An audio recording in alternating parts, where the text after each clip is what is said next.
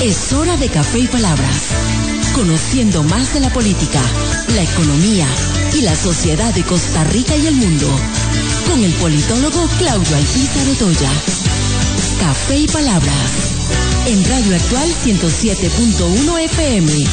Porque la política sí importa.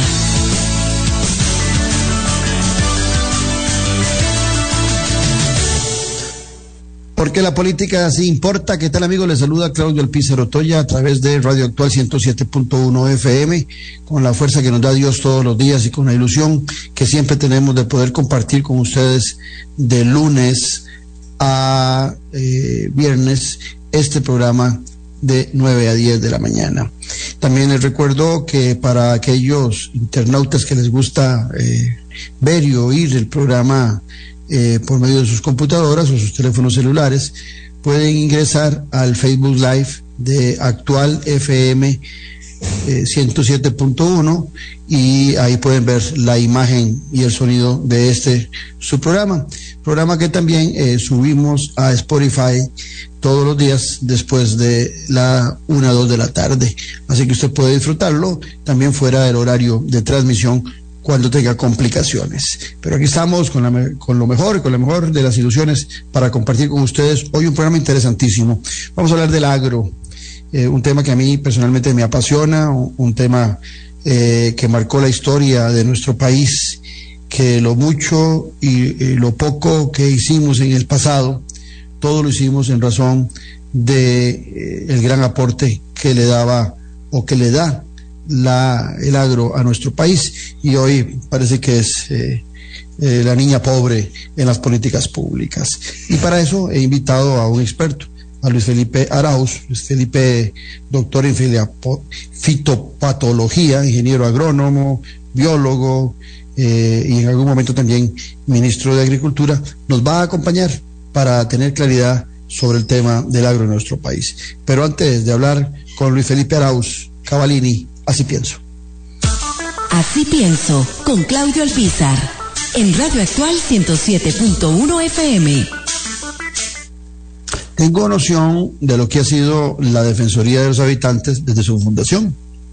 Cuando fue fundada allá en 1993, era presidente don Rafael Ángel Calderón Fournier y ya venía un movimiento de hacía varios años en el país de tener un defensor de los habitantes, una figura eh, que ya era de carácter obligatorio en muchas otras naciones del mundo y que Costa Rica eh, implementó en 1993.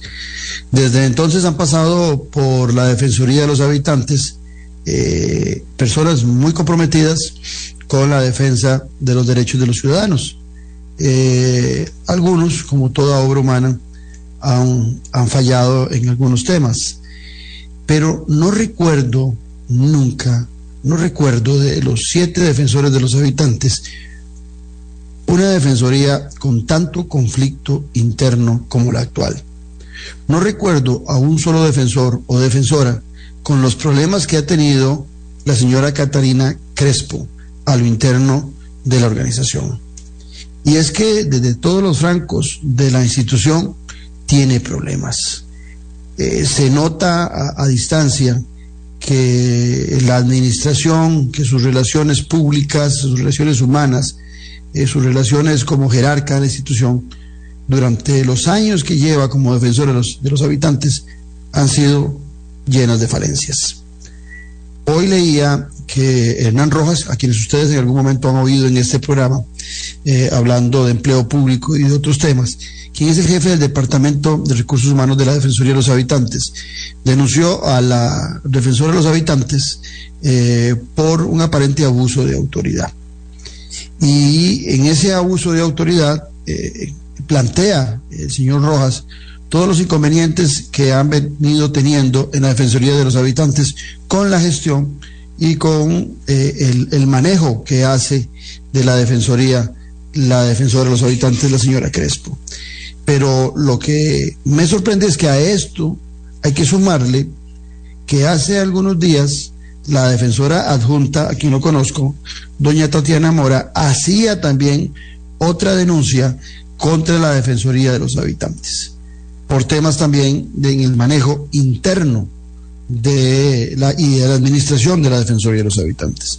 Dichosamente, el periodo de la Defensora de los Habitantes, la señora Catalina Crespo, termina. Ella no va a ser reelecta, no va a ser reelegida, eh, se aleja de la Defensoría, pero si a esto le sumamos eh, las múltiples dificultades que ha tenido ya exógenas, ya fuera de la Defensoría, para tener posiciones más claras, eh, con más contundencia, no hay la menor duda de que en su gestión eh, la Defensoría de los Habitantes ha disminuido sus fortalezas.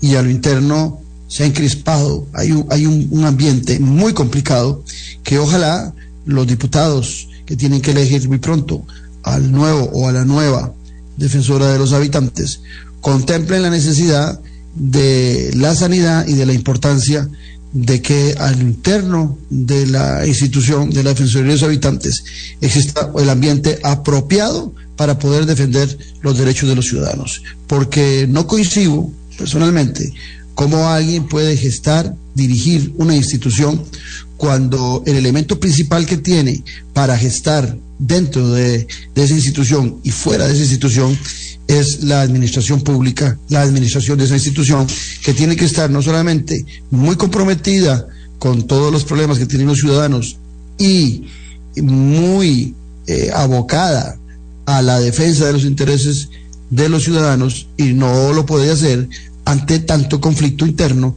que hay hoy en la defensoría de los habitantes, similar a una olla de presión.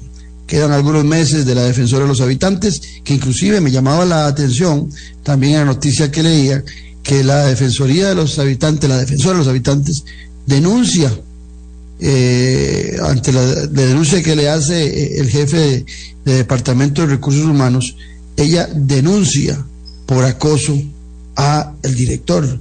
Este, no comprendo cómo, cómo esa relación se puede invertir pero ella tendrá sus razones también para haber hecho esa denuncia, pero no comprendo cómo alguien que tiene la dirección de una institución eh, tiene un acoso laboral inverso. No lo entiendo. Me cuesta comprender cómo el que tiene el poder, el que tiene la dirección, el que, el que fue empoderado para ser la figura principal de la Defensoría, denuncia por acoso a un funcionario eh, de eh, su institución sin duda, conflicto, repito, de olla de presión en la Defensoría de los Habitantes que dichosamente en unas semanas, en unos pocos meses, eh, esperamos que haya cambio a lo interno y que se concentre la Defensoría de los Habitantes en una gestión de protección a los derechos de los ciudadanos como debe ser y también no descuidarse y no desentenderse por tanto conflicto interno que hoy tiene. Estamos en Café y Palabras porque la política se importa. En breve volvemos con Café y Palabras, con Claudio Alpizar. Jade le invita a que adquiera ya el libro El elefante, el liderazgo y la política con P mayúscula del politólogo Claudio Alpizar Otoya. Una lectura y manual del buen político libro de consulta para quienes gustan de la política. Costo de libro 8,600 colones. Adquiéralo en la librería internacional. Ahora también en la librería Universidad de Costa Rica. Disfruta de la aventura en familia con tu nuevo MG RX8, el SUV más grande para 7 pasajeros. En la ciudad, la playa o la montaña, Costa Rica es para disfrutarla con el más grande, con el MG RX8, con tracción 4x4, 6 modos para manejo, un gran espacio interior y la tecnología de vanguardia para disfrutar en familia del confort en cualquier terreno. Descubrí el nuevo MG RX8 desde 698 dólares al mes en nuestras sucursales de La Uruca, Curridabat, Multiplaza Escazú o en www.mg.cr. Aplican restricciones. Mi nombre es Álvaro Sanabria Quesada. Yo siempre he dicho que lo que soy se lo debo a la educación pública. Gracias a que yo tenía una beca, mis papás pudieron costear los estudios de mi hermana que estaba en el TEC. Yo inicié estudiando administración, pero después descubrí que mi vocación realmente estaba en la química. La U pública no es un privilegio de unos pocos, es la oportunidad de un futuro para muchos costarricenses. El 63% de los estudiantes de las universidades públicas cuenta con beca. Fortalezcamos la U pública. Sigamos construyendo país. El Chastino Gourmet son la combinación ideal para disfrutar de un excelente menú y poder llevarse a casa esos exquisitos ingredientes de la buena mesa italiana. Te brindamos los sabores de Italia, acompañando excelentes vinos de la campiña europea. Y en el Cestino Gourmet tenés un mercado bien surtido, con finos ingredientes que utilizamos acá para que lleves a casa nuestra sazón y elabores tus platillos a nuestro estilo. El Cestino Gourmet ponen a Italia en su mesa y en su casa. Le recordamos también visitarnos en el Centro Comercial El Boulevard, local número 18, Huachifelín de Escazú, 2572-1182. Revista Decisiones, una ventana de conocimiento del acontecer nacional e internacional. Disfrute de artículos de opinión y ensayos de grandes profesionales de nuestro país y de otras latitudes. Para el buen lector y para quienes desean fortalecer su criterio, búsquenos en revistadecisiones.com. Contáctenos al WhatsApp 2273 1473. Revista Decisiones. La huella en la política. Matriculate en la Universidad Estatal a Distancia, reconocida como la institución centroamericana que más aporta a los objetivos de desarrollo sostenible, de reducción de la pobreza y a un sistema educativo de calidad. Aprovecha nuestra modalidad de estudio a distancia, con flexibilidad de horarios, presencia en todo el país y amplio uso de tecnologías digitales. Matrícula web en uned.ac.cr del 5 al 10 de septiembre. UNED, la Universidad de los Territorios. Estamos de vuelta en Café y Palabras con el politólogo Claudio Alpizar. Porque la política sí importa. Aquí se encuentra con nosotros, como les prometí, don Luis Felipe Arauz Cavalini, doctor en fitopatología, ingeniero agrónomo, biólogo y en algún momento también ministro de Agricultura, con quien vamos a conversar eh, sobre el agro. Eh, Luis Felipe, un, un placer tenerlo aquí en Café y Palabras. Muchas gracias por la invitación y muchas gracias por darme la, la oportunidad de dirigirme a su audiencia. No, el, el gusto es nuestro y de, de, fijo el disfrute va a ser de nuestra audiencia por el conocimiento que usted tiene sobre esta eh, área. Cuando hablamos del sector agrícola, eh, Luis Felipe Arauz, estamos hablando de, como lo decía yo en el inicio del programa, de uno de los sectores que históricamente han sido uno de los bastiones del desarrollo de nuestro país. Eh, cualquier cosa que nosotros revisemos de la creación de, de, nuestra república, de nuestro Estado, está relacionada con el agro. En los últimos tiempos, por supuesto que con los cambios que hay en el mundo, con la diversidad eh, productiva que hay, pues hay otras actividades que han llegado a meterle la mano a la economía del país. Pero en el caso particular del agro, eh, si Luis Felipe Arauz, con su conocimiento académico, práctico, tuviera que hacer un análisis macro de los padecimientos y de las virtudes que tiene nuestro agro, ¿cuál sería eh, ese análisis que vos harías? Mira, yo creo que, que empezaría por eh, eh, tipificar las actividades económicas según su riesgo y su rentabilidad.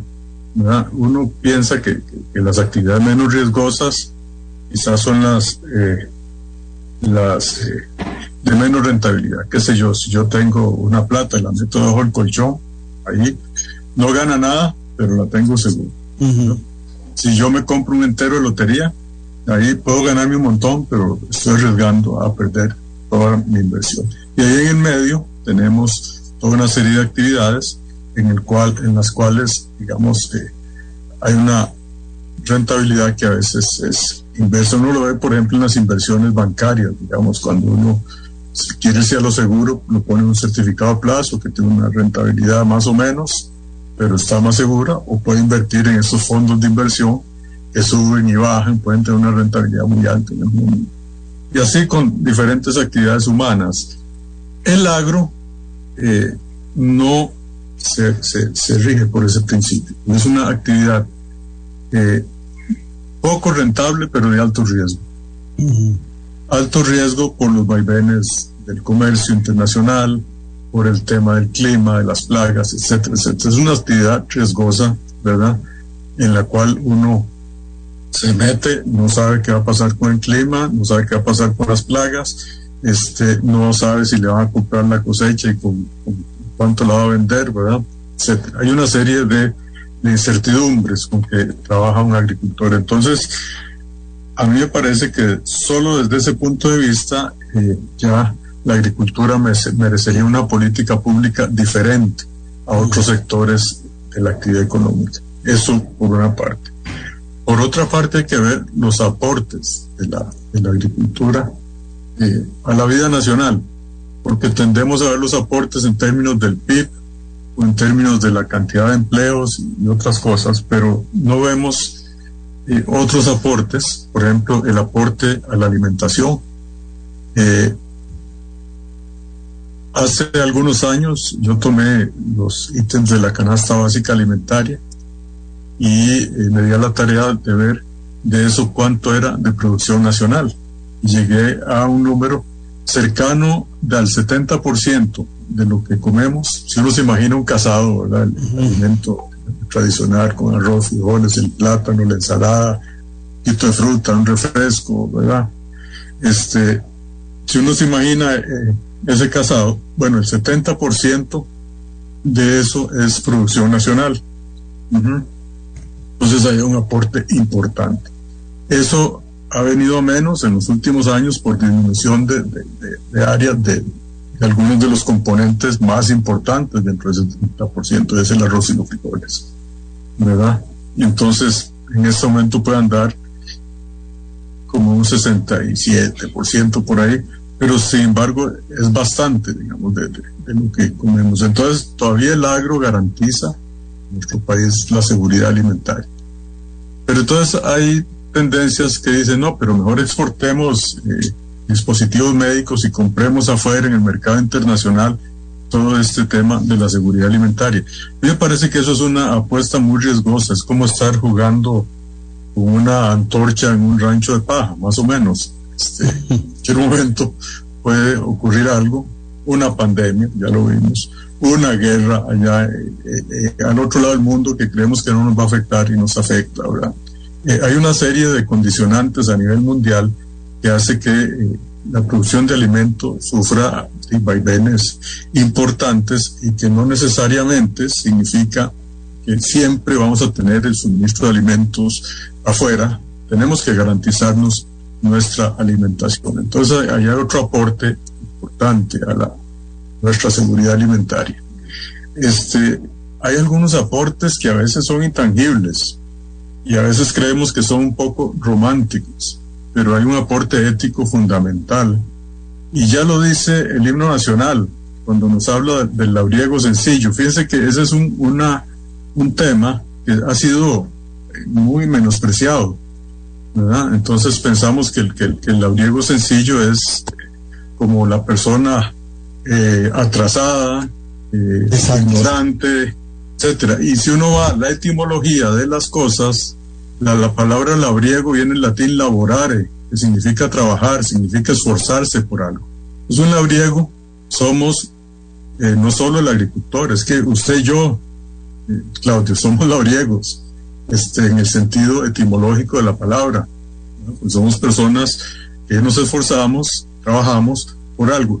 Y el tema de la sencillez, si uno se pone también, busca en el diccionario, una persona sencilla es aquella que no es ostentosa, que no pretende aparentar lo que no es. Y entonces a veces uno se pregunta si mucho del impacto negativo que causamos los humanos en el planeta y en la sociedad se debe a estilos de vida un poco alejados de ese ideal de trabajo honesto y eh, estilos de vida excesivamente impactantes sobre el ambiente por, por, querer aparentar lo que no somos. Entonces yo a veces me hago esa reflexión, ¿verdad?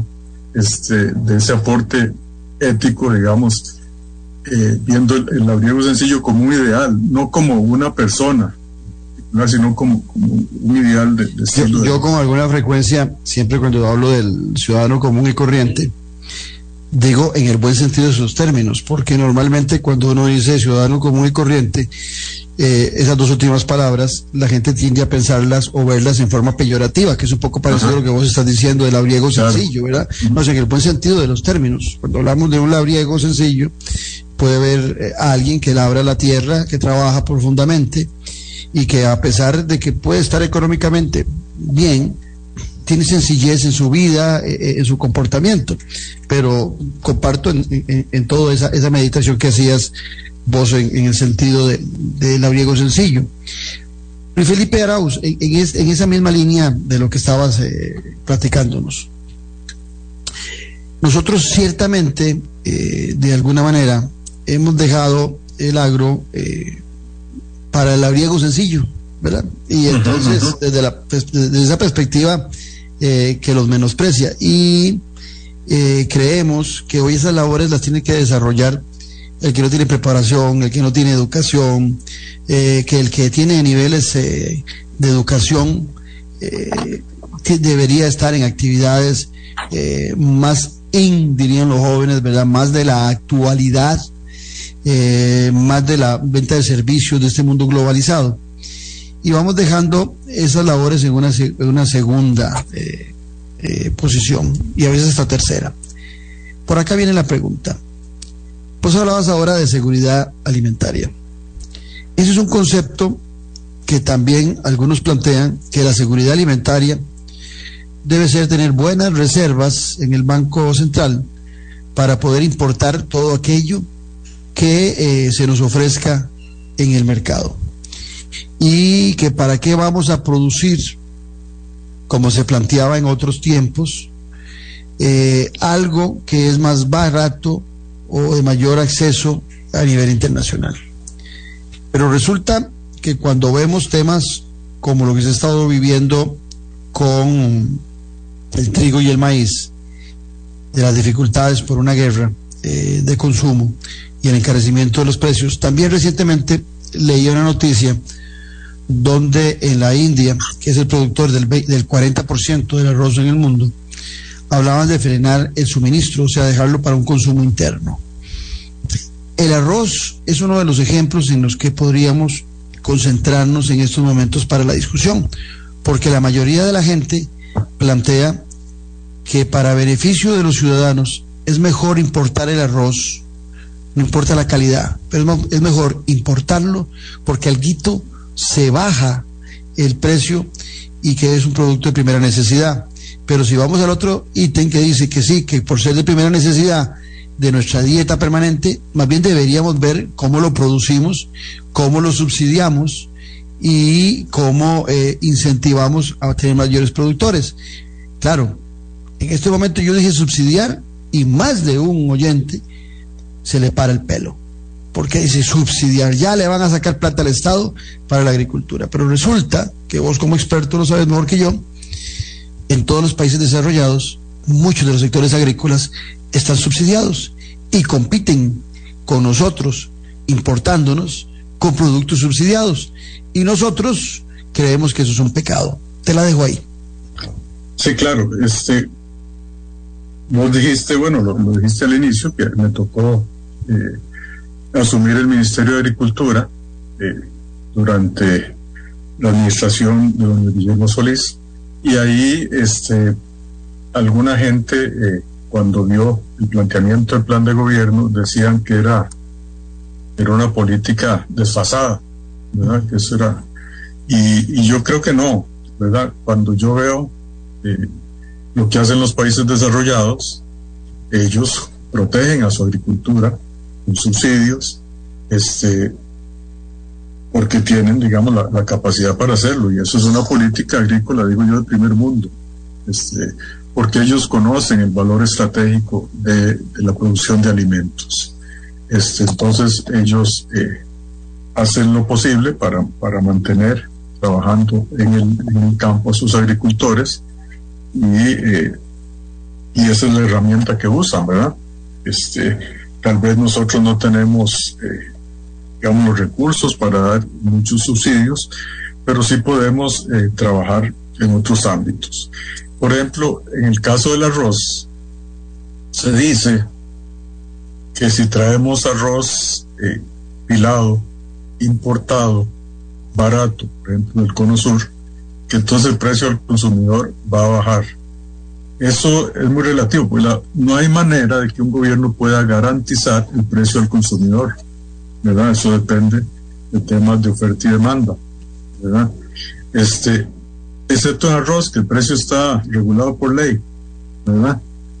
Si usted eh, quita eh, los aranceles para que venga barato, pero también quita eh, la regulación de precios, ¿qué va a pasar? El arroz se va a comportar igual que cualquier otro producto importado, ¿verdad? Y cuando aquí vemos, por ejemplo, productos importados, este, vemos que el precio del consumidor es entre dos y media y tres veces más que el valor, es decir, el valor de importación, ¿verdad? Entonces, yo tomé una vez el ejemplo de los frijoles que están a la libre, ¿verdad? Y eh, en los frijoles, eh, el precio de importación cuando se trae, por ejemplo, de Nicaragua o de cualquier otro país, precio de importación, eh, o más bien el precio del consumidor es entre 2.57 y 2.85 veces el precio de importación. Yo agarré el precio del arroz importado de Uruguay sin arancel y le hice el mismo, le apliqué el mismo factor de los frijoles y me salía que el arroz importado a nivel de consumidor iba a ser más caro que el arroz con el precio fijado por ley, digamos, eh, en la misma calidad de arroz, eh, eh, 90% grano entero. Entonces, al final, ¿por qué? Porque ese es el comportamiento del mercado y a veces es más. Yo he visto, por ejemplo, cebollas que, que, se traen a 200 colones el kilo y se venden a 2.000 colones a nivel de, supermercados, ¿verdad? Y cosas así. Entonces, este, decir que una importación barata va a garantizar un precio bajo a las personas consumidoras es una, una apuesta que, que yo creo que no se va a cumplir. O se va a cumplir durante un tiempo mientras quiebran los productores nacionales y después vuelve a subir por temas de oferta y demanda. Y además el arroz, igual que los frijoles, es un producto que como es de primera necesidad, la, la gente lo va a comprar sí o sí. Eso se llama una demanda inelástica. Sí, yo digo esos productos, productos hermanos o que son un matrimonio. Eh, correcto. Es que, digamos, con, una fruta, si el precio de la papaya se va muy arriba, usted compra un mango, compra banano, pero ahí no hay bienes sustitutivos en el caso del arroz y los frijoles. Entonces, no hay ninguna razón por las cuales un, una cadena de supermercado va a bajar el precio. Entonces, ¿verdad? Entonces ahí es donde, donde eso es una, una, una fantasía, digamos, de decir que, el precio va a bajar si se importa barato. Eh, entonces, a mí me parece que, eso es una ruta, el nombre que le puso el presidente, la ruta del arroz, una ruta equivocada. Nosotros veníamos con, eh, con una ruta que pensamos que era la correcta de ir, eh, digamos, de la de la mano con el sector, eh, porque hay una, una fórmula que fija el precio del arroz que tiene que ver con, con el rendimiento. Entonces, entre más rendimiento le ponga uno a la fórmula, es más bajo el precio. Y entonces veníamos acompañando al, al sector y habíamos pasado de 3.7 a 4.7 toneladas por hectárea. Todavía es bajito, por estándares de otros países. Y el precio había venido bajando, poquito, pero venía para abajo, con base en mejoramiento de, rendimientos. Y esa es la ruta que hay que seguir. Bueno, si se podían subir esos rendimientos, digamos, en 7, 8 años, ahí sabemos que hay tecnologías que ya se conocen y que sirven aquí, este, que, que permiten mejorar la productividad de arroz, este, y no simplemente darle una puñalada al sector de esa manera, este, verdad que que nos pone en riesgo no solo al sector, sino a, los consumidores. Y por otra parte, eh, no es, digamos, como soplar y hacer botellas, como dicen. Si uno deja de producir, por ejemplo, arroz, este, ¿qué hace uno con la inversión de toda la preparación del terreno que se ha hecho, la maquinaria, las bodegas, etcétera? O sea, una cosechadora de arroz no sirve para producir cáñamo, que era la propuesta de, señor presidente, se, ¿verdad? se lo iba a tocar ahora ese tema, ahorita se lo voy a tocar. Sí, sí, este, ¿verdad? Entonces ahí la, la cosa, esa reconversión no, no, no es tan fácil, ¿verdad? Lo que hay que hacer es una política, digamos, de, de fomento, fomento eh, para que para que mejore la productividad. Y hay cosas, pero hay que trabajar mucho, digamos, en, en, en hacer, digamos, clic entre el Ministerio de Agricultura, con arroz, la academia, para realmente llevar eso a, a ese nivel, ¿verdad? Y luego todos los temas de valores agregados, etcétera, ¿verdad? Eh, Luis Felipe, eh, en, en esto que decías de, de lo que es preparar una tierra, que normalmente los que nunca hemos sembrado ni una matita de culantro, eh, no sabemos ese trabajo que lleva previo eh, el suelo para eh, sembrar determinado producto. Qué sé yo, no es lo mismo tener una manzana para sembrar arroz, para sembrar lechuga o para sembrar piña. Son cosas muy diferentes. Y hay una Es inversión correcto, sí. que se lleva en ese terreno para que sea más productivo para el producto que hemos determinado eh, que va a ser utilizado ese terreno. Eso eh, también mm, nos hace pensar que no es reversible tan fácil que de repente digamos, bueno, eh, lo digo porque para que vos le expliques al oyente, porque el oyente es muy dado a decir, bueno, que busquen otro producto que sea más productivo y dejen de producir eso. Esa es la solución rápida del ignorante. ¿verdad? Y, esos, eh, cuando digo ignorante, me puedo referir inclusive a este servidor que podría decir, bueno, si no pueden, eh, si, si está muy caro producir X producto, eh, que se cambien de producto, ¿verdad? Pero el conocimiento, la expertise, la inversión que se ha hecho, el equipo que se ha hecho, la tierra que se ha preparado, no es tan fácil cambiarla para un producto y cuando venga una necesidad como la que planteaba yo de esta crisis del trigo, del maíz y de el arroz que ya se plantea con la India que no quiere vender su producción de arroz, quiere dejarla para consumo interno. Eh, si, si quisiéramos regresar a esos productos básicos, se podría complicar. Vos ponías el caso del frijol. Al frijol se nos dijo lo mismo. Eh, vamos a abrir el mercado, que entre todo el frijol por acá. Un buen amigo mío, José Oviedo, a quien le mando un saludo, dice que el, el frijol que... Saludos, José. Sí, le digo que dice que, que el frijol que importamos, lo único suave que tiene es el caldo, que en adelante es un frijol durísimo, que no tiene la calidad del frijol nuestro, bueno, pero ahora mucho del frijol que compramos es frijol importado. Y ese frijol importado nunca bajó de precio, al contrario, hoy Es muy Vamos a, entonces, eh, te- bueno, te dejo eso para, para, que, para que amplíes con tu conocimiento lo que acabo de comentar. Bueno, veamos el caso de frijol. A mí me parece eh, muy interesante, digamos, porque nosotros en frijol eh, básicamente desmantelamos toda una infraestructura. El frijol tiene una, una particularidad y ahora que José Oviedo habló de, de frijoles duros, el frijol, eh, si no se almacena bien, se pone duro muy rápidamente. ¿Y a qué se refiere por duro en frijol? Cuando se habla de frijol duro es que dura mucho tiempo en cocinarse para que llegue a estar a un punto, digamos, de, de suavidad. Hay, una, hay un estándar eh, de que se tiene que cocinar a tal temperatura, si uno se pone a tal temperatura en tanto tiempo, eh, se tiene que estar suave y si no, pues entonces ya se considera que está duro y pierde valor y toda la cosa. Bueno, y eso se maneja con, con almacenamiento. Este, y el almacenamiento en frijol tiene que ser un almacenamiento no en frío, como las verduras, sino más bien fresco, digamos, a unos 19 grados por ahí, ¿verdad? Si se almacena, digamos, a temperatura ambiente, a la temperatura ya de los chiles, o esas zonas productoras o pala, eh, se pone duro muy, muy rápidamente, eh, temperaturas de 24 grados o más.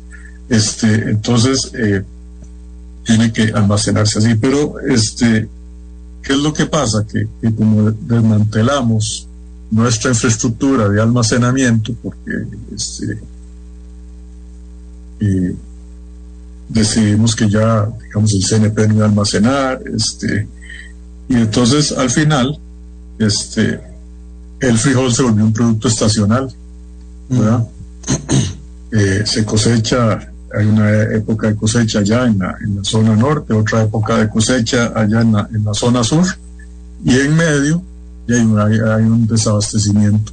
Entonces hay que traer frijol de afuera. Si tuviéramos, por ejemplo, eh, una estructura de almacenamiento adecuada, entonces podríamos producir más y almacenar todo el año y no se pone duro. Bueno, pero ya no tenemos esa infraestructura. Recuperar eso requiere una inversión importante del Estado, por ejemplo, o de la empresa privada, si es que se pone en eso.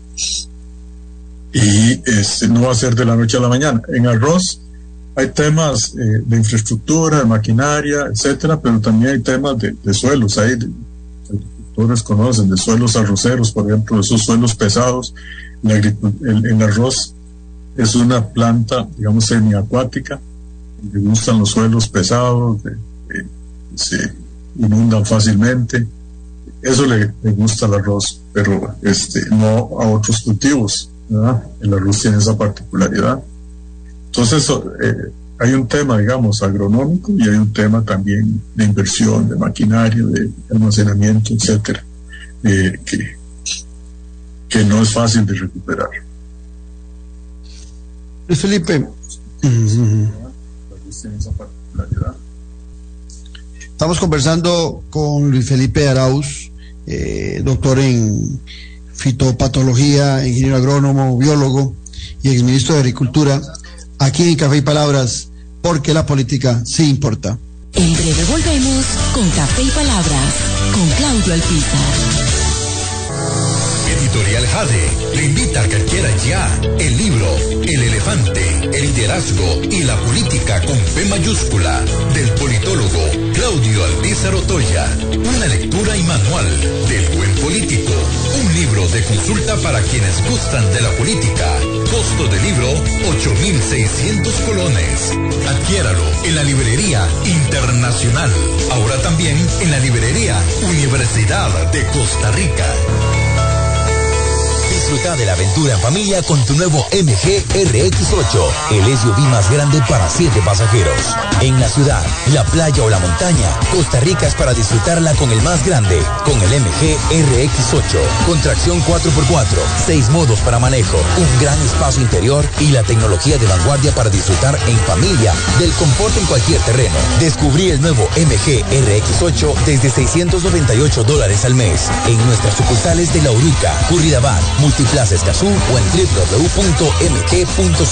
Aplica restricciones. Mi nombre es Álvaro Sanabria Quesada. Yo siempre he dicho que lo que soy se lo debo a la educación pública. Gracias a que yo tenía una beca, mis papás pudieron costear los estudios de mi hermana que estaba en el TEC. Yo inicié estudiando administración, pero después descubrí que mi vocación realmente estaba en la química. La U pública no es un privilegio de unos pocos, es la oportunidad de un futuro para muchos costarricenses. El 63% de los estudiantes de las universidades públicas cuenta con beca. Fortalezcamos la U pública. Sigamos construyendo país. El Chestino Gourmet son la combinación ideal para disfrutar de un excelente menú y poder llevarse a casa esos exquisitos ingredientes de la buena mesa italiana. Te brindamos los sabores de Italia, acompañando excelentes vinos de la campiña europea. Y en el Cestino Gourmet tenés un mercado bien surtido, con finos ingredientes que utilizamos acá para que lleves a casa nuestra sazón y elabores tus platillos a nuestro estilo. El Cestino Gourmet ponen a Italia en su mesa y en su casa. Le recordamos también visitarnos en el Centro Comercial El Boulevard, local número 18, Huachifelín de Escazú, 2572 1182.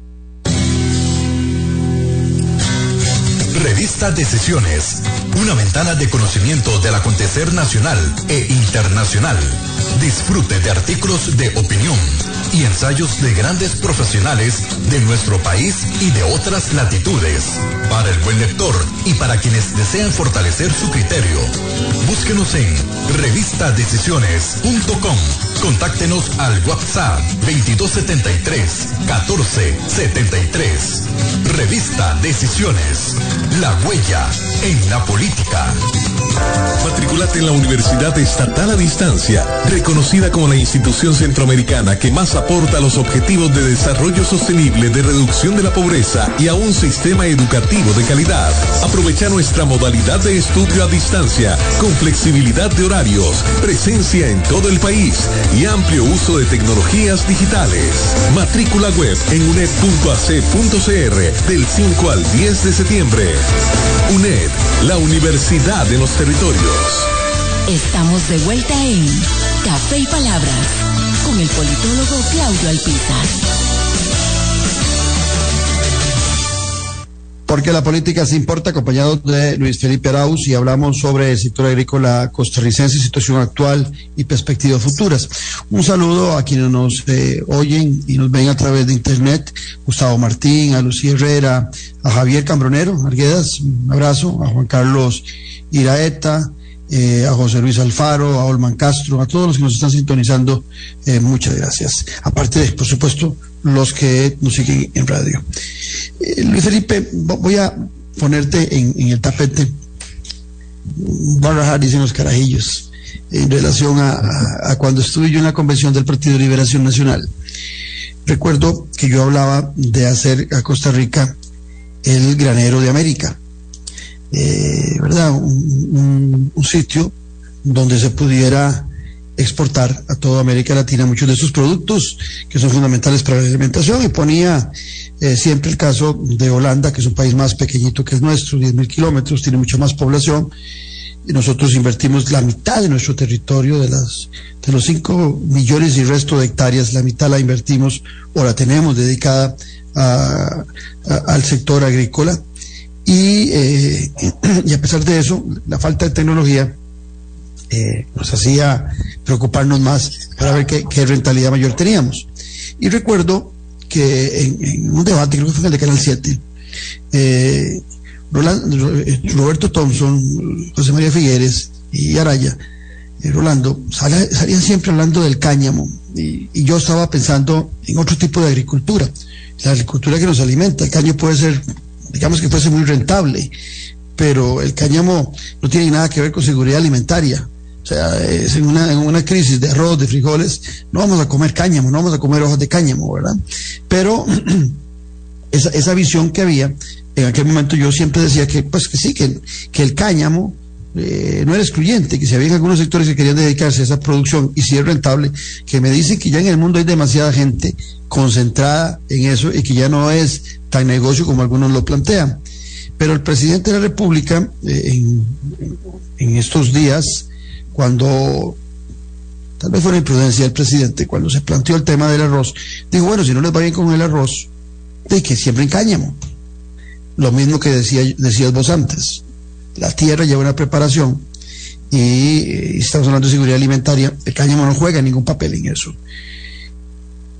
¿Por qué nos cuesta tanto eh, a la clase política darle el, el, el nivel adecuado, la posición que corresponde al sector agrícola, a sabiendas de que el sector agrícola es, ha sido fundamental en el desarrollo de este país. ¿Por qué somos tan malagradecidos con ese labriego sencillo que hacías vos referencia? ¿Y qué deberíamos estar haciendo? Porque ya ese labriego puede ser, siendo labriego y sencillo, pero tecnificado porque es urgente también para una mayor productividad la tecnología. Y eso no tengo que explicarte absolutamente nada vos. Sí, a ver, creo que, que, que, nos casamos con una idea equivocada, eh, sobre todo en los noventas y la primera década de, de, este, de este siglo, la década de 2000 a 2010. Y bueno, y esa idea es esa, de, de, de que, que produzcamos en lo que somos eficientes. Y, vea que en cáñamo ni siquiera sabemos si vamos a ser eficientes, porque uh -huh. lo que hay son eh, unas parcelas experimentales ahí que tiene el INTA, ¿verdad? Y hay mucha ilusión, digamos, de parte de gente que quiere meterse a producir cáñamo. Pero, este, igual se están metiendo otros países. Igual puede ser que al final en la materia prima alguien ponga una fábrica aquí de medicamentos a base de cáñamo trayendo materia prima de, de otros países. O sea, no, no, no va a garantizar, digamos, que el país eh, logre ser una potencia en cáñamo cuando ni siquiera conocemos, este, o sea, no lo hemos investigado lo suficiente a, nivel nacional. Yo no digo que, que no puede haber algunas zonas o alguna gente vaya a meterse en cáñamo, pero así como para que sea la principal actividad del país, eh, no sé, tengo mis dudas. Este, sin embargo, la gente se deja deslumbrar por una cosa que, que está deslumbrando a todo el mundo. Pero si usted ve, por ejemplo, qué sé yo, hay varias universidades en Estados Unidos trabajando fuerte en investigación en cáñamo, ¿verdad? Eh, para uso medicinal sobre todo. Entonces, eh, ahí eh, tenemos que, que, tener cuidado, digamos. casarnos con una panacea es complicado. Este, Como cuando nos casamos allá con la macadamia y al final quedaron unas matitas de macadamia, o como lo que pasó con el palmito, y otras cosas que fueron un boom y después bajaron las actividades. Mientras que la parte de la alimentación es, eh, sigue siendo fundamental y, como decíamos antes, tenemos condiciones para producir eh, básicamente de todo. más del 70%, digamos. Si somos comedores eh, de pan y no me veo, no veo, digamos, a Costa Rica produciendo trigo. Ahí, digamos, las condiciones agroecológicas no son adecuadas para, para trigo pero digamos, incluso maíz, que hace rato renunciamos a la producción de maíz porque dice que, no podemos competir con el maíz de la faja maicera en los Estados Unidos. Posiblemente en este momento no, pero, pero digamos con, con, la tecnología adecuada y sacando dos cosechas al año, este, que ellos no lo pueden hacer, podríamos ser más, más competitivos en maíz. En eso, Luis Felipe, eh, eh, me corregís, eh, a ver si me entendí bien a un amigo, un día de estos que me decía que el ganado, que es también parte del sector agrícola, en Costa Rica, en muchas ocasiones es mucho mejor que la carne en otras latitudes, porque aquí hay mucho pasto para poder alimentar el ganado y que en otras latitudes, como los Estados Unidos, se alimenta al ganado con maíz. Entonces que no es la misma calidad de ganado. yo nunca lo había oído, me, me, gustó mucho la conversación ese día, pero me parecía interesante, ¿verdad? A mí me daba la impresión de que alimentar un ganado con maíz es muy caro. Pero eh, sí, puede ser seguramente muy caro para nosotros. Pero me decía que la gran ventaja que tenía el ganado en nuestro país son los pastizales, la posibilidad de alimentarse con pasto. Sí, o sea, que la leche y la carne sean de mayor calidad. Eh, puede ser, digamos, el caso de la ganadería de la ganadería de carne también es un tema de genética, digamos, nuestra ganadería de carne tiene mucho de genética de ganado eh, de la India, eh, de, ganado cebú, en mayor o menor proporción con ganado europeo, pero, pero sí mucho es el ganado de esa zona adaptado a nuestras condiciones. sin embargo, el tema de la, de la alimentación es fundamental y es fundamental no solo por la calidad de la carne, leche, sino por, eh, por un tema, es una, un aporte que no hemos hablado del sector eh, agroalimentario, que es el tema de cambio climático. Eh, el Ministerio de Agricultura viene desarrollando desde, desde hace varias administraciones. yo quisiera decir que lo iniciamos en la administración de, de nosotros, pero eso no sería honesto, lo, inició la administración doña Laura Chinchilla. Nosotros nos tocó firmar el programa de ganadería baja en emisiones, pero ya venía trabajando gracias al, al, trabajo de la entonces viceministra, doña Tania López.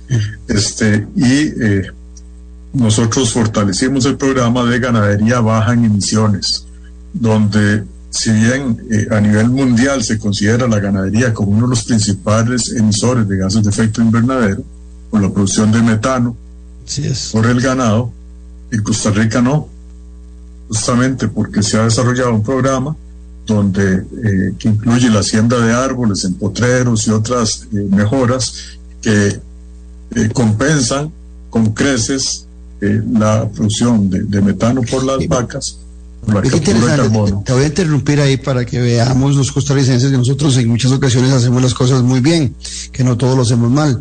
Porque eso que estás diciendo vos me lleva a un un documental que vi un día de estos en la, eh, la cadena de televisión alemana, en donde había un gran problema en Suiza para la producción de leche y demás por ese tema que estás conversando vos, porque no habían prevenido y entonces estaban eh, limitando mucho eh, la cantidad de ganado y se hacía referencia a lo que representaba en la producción de los chocolates y de otros productos suizos que son de mucho consumo a nivel internacional y el riesgo que representaba el limitar eh, este, la producción de ganado lechero, la, tenencia de ganado lechero en, en Suiza. Entonces, para te, te, interrumpí nada más porque me parece que en ocasiones nosotros vamos adelante en algunas cositas y hay que resaltarlo. Sí, eh, en la relación de agricultura con el cambio climático, definitivamente Costa Rica puede, como decimos, así, puede rajar. La verdad que lo ha hecho muy bien en ganadería, lo ha hecho muy bien en café. Eh, el primer café carbono neutral del mundo fue el de Copedota, este, en una cooperativa eh, sí, de, de, pequeños productores y que innovó y sacó el primer café carbono neutral. Este, y entonces ahí uno ve que, que, tenemos un gran potencial. Y volviendo al ejemplo de Holanda, eh, en el 2014 justamente, entrando en el gobierno, fue cuando fue el campeonato mundial y que le jugamos de tú a tú a Holanda. Al final perdimos en los penales, ¿verdad? Correcto. Y entonces se me ocurrió escribir un articulito de opinión que se llamaba Holanda, Agro y Fútbol, ¿verdad? Donde básicamente era, si le jugamos de tú a tú en fútbol, ¿por qué no le podemos jugar de tú a tú en la parte agro?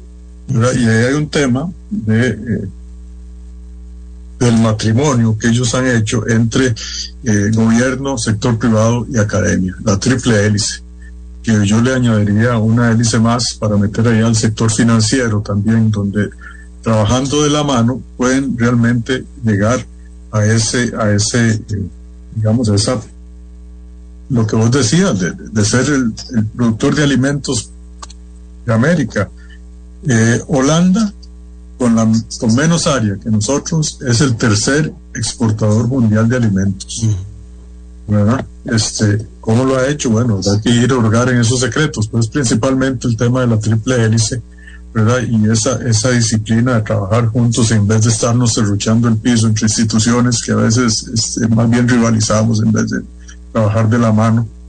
Eh, y con el sector privado, ¿verdad? Este, pero por allá el sector privado dice, ah, no, es que el gobierno no sirve para nada, eh, que en la academia son un montón de teóricos, y, así se critica unos a otros en vez de darse la mano y, para adelante. y nuestra investigación, claro, eso que decías vos en relación a lo que hemos logrado en la agricultura eh, para ser eh, amigables con el medio ambiente, se ha logrado por las investigaciones que se desarrollan en las universidades públicas de nuestro país. Eh, es correcto, sí. No son cosas antojadizas, pero, pero también hay una, una, una persecución en muchas ocasiones de las universidades públicas. Luis, Luis, Felipe Arauz, hablamos así rápidamente de agricultura, hablamos también de ganadería pero sí en, el par de minutos que nos queda. La acuacultura, eh, ahora que hablábamos de Holanda, eh, con, con, menos tierra y con menos mar, nosotros con más tierra y diez veces eh, en territorio marítimo. ¿Qué ha pasado? Porque también las universidades hacen, aquí hemos tenido programas con investigadores de la Universidad de Costa Rica y de la Universidad Nacional, donde han hecho investigaciones muy apropiadas para desarrollar la acuacultura, ¿verdad? Esa posibilidad de desarrollar actividades de cultivo y producción de organismos eh, acuáticos en agua dulce y salada. ¿Qué, qué ha pasado? ¿Por qué eh, eso todavía está en una fase tan experimental? Eh, bueno, hay, un proceso de reconversión, ¿verdad? es difícil convertir un, un sector de pesca artesanal a un sector un poco más empresarial para que realmente pueda, digamos, invertir en lo que se necesita, por ejemplo, para, para desarrollar maricultura. Digamos, ya empresas grandes como Martec está produciendo pargo cultivado allá en, en Quepos. Este, hay algunas empresas que ya lo están haciendo, algunas cooperativas. Hay un ejemplo muy bonito que es en Isla Venado. Ellos cultivan camarones, pero ahí mismo, en piscinas, ¿verdad? en el mar, y sacan los camarones y los venden ahí en su propio restaurante flotante. Es interesante ese, caso. y y ahí también hay que pensar en, valor agregado, que ese es el otro tema que me parece que es importante, que hay que, ponerle atención, el valor agregado de, los productos de la agricultura, la ganadería, la, pesca y la acuicultura. Y en el tema pesquero, propiamente dicho, a mí me parece que eh, lo que hay que avanzar es hacia una pesca más sostenible, digamos, dejar que eh, los stocks pesqueros se recuperen y, que sea el mismo, el mismo ambiente el que produzca las condiciones para estar reproduciendo las especies eh, marinas. Esa sinergia entre ambiente y producción, que a veces no la vemos, este, pero que tiene que estar ahí, se ve muy bien el tema de la, pesca.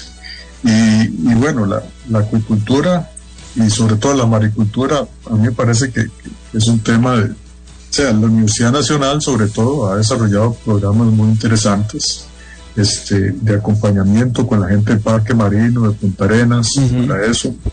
Este, pero es un proceso, digamos, el proceso es relativamente reciente este, y, y ahí va.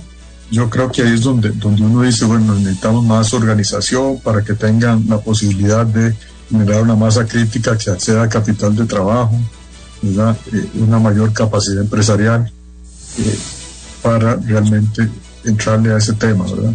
Eh, en, eso que, en eso que decís de capacidad empresarial se me vino a la mente eh, una vez que unos agricultores me decían, eh, todo el mundo cuando viene a hablar con nosotros aquí, eh, políticos, nos vienen a ofrecer créditos y nadie nos habla de, enseñarnos a comercializar nuestro producto. Y uno de los mayores problemas que tenemos es la comercialización de lo que producimos. Es correcto, sí, claro. Y ahí, digamos, hay, hay cosas, no solo capacidad de, negociación, de comercialización, sino la, la unión de la gente. Digamos, un ejemplo para mí icónico es la Dos Pinos, ¿verdad? como 3.000 pequeños eh, ganaderos se unieron a una cooperativa que ahora es un monstruo, con más de 200 ah, productos. Pero, pero ve que interesante, se nos fue el programa, pero ve que interesante, estoy de acuerdo con eso de la Dos Pinos. Pero para muchos, el éxito de la Dos Pinos hoy es sinónimo de molestia, es sinónimo de ver cómo los pasamos con impuestos a la cooperativa Dos Pinos, porque en muchas ocasiones en el país, en Costa Rica, el problema es ser exitoso, no lo contrario. Eh, Luis Felipe, agradecerte. Eh, mucho gusto. La, cátedra eh, en agrícola, agrícola que nos has dado el día de hoy. Con mucho gusto. Y, nos faltó tiempo. Te agradezco realmente el, espacio. A vos gracias. Muchas gracias a don Felipe Arauz por habernos, con tanto criterio y con tanto conocimiento, desarrollado el tema agrícola en nuestro país. Los espero mañana al ser las 9 aquí en Café y Palabras, porque la política sí importa. Esto fue Café y Palabras, porque la política sí importa, con el politólogo Claudio Alpizar Otoya. Escuche Café y Palabras de lunes a viernes a las 9 de la mañana por actual 107.1 FM. Café y Palabras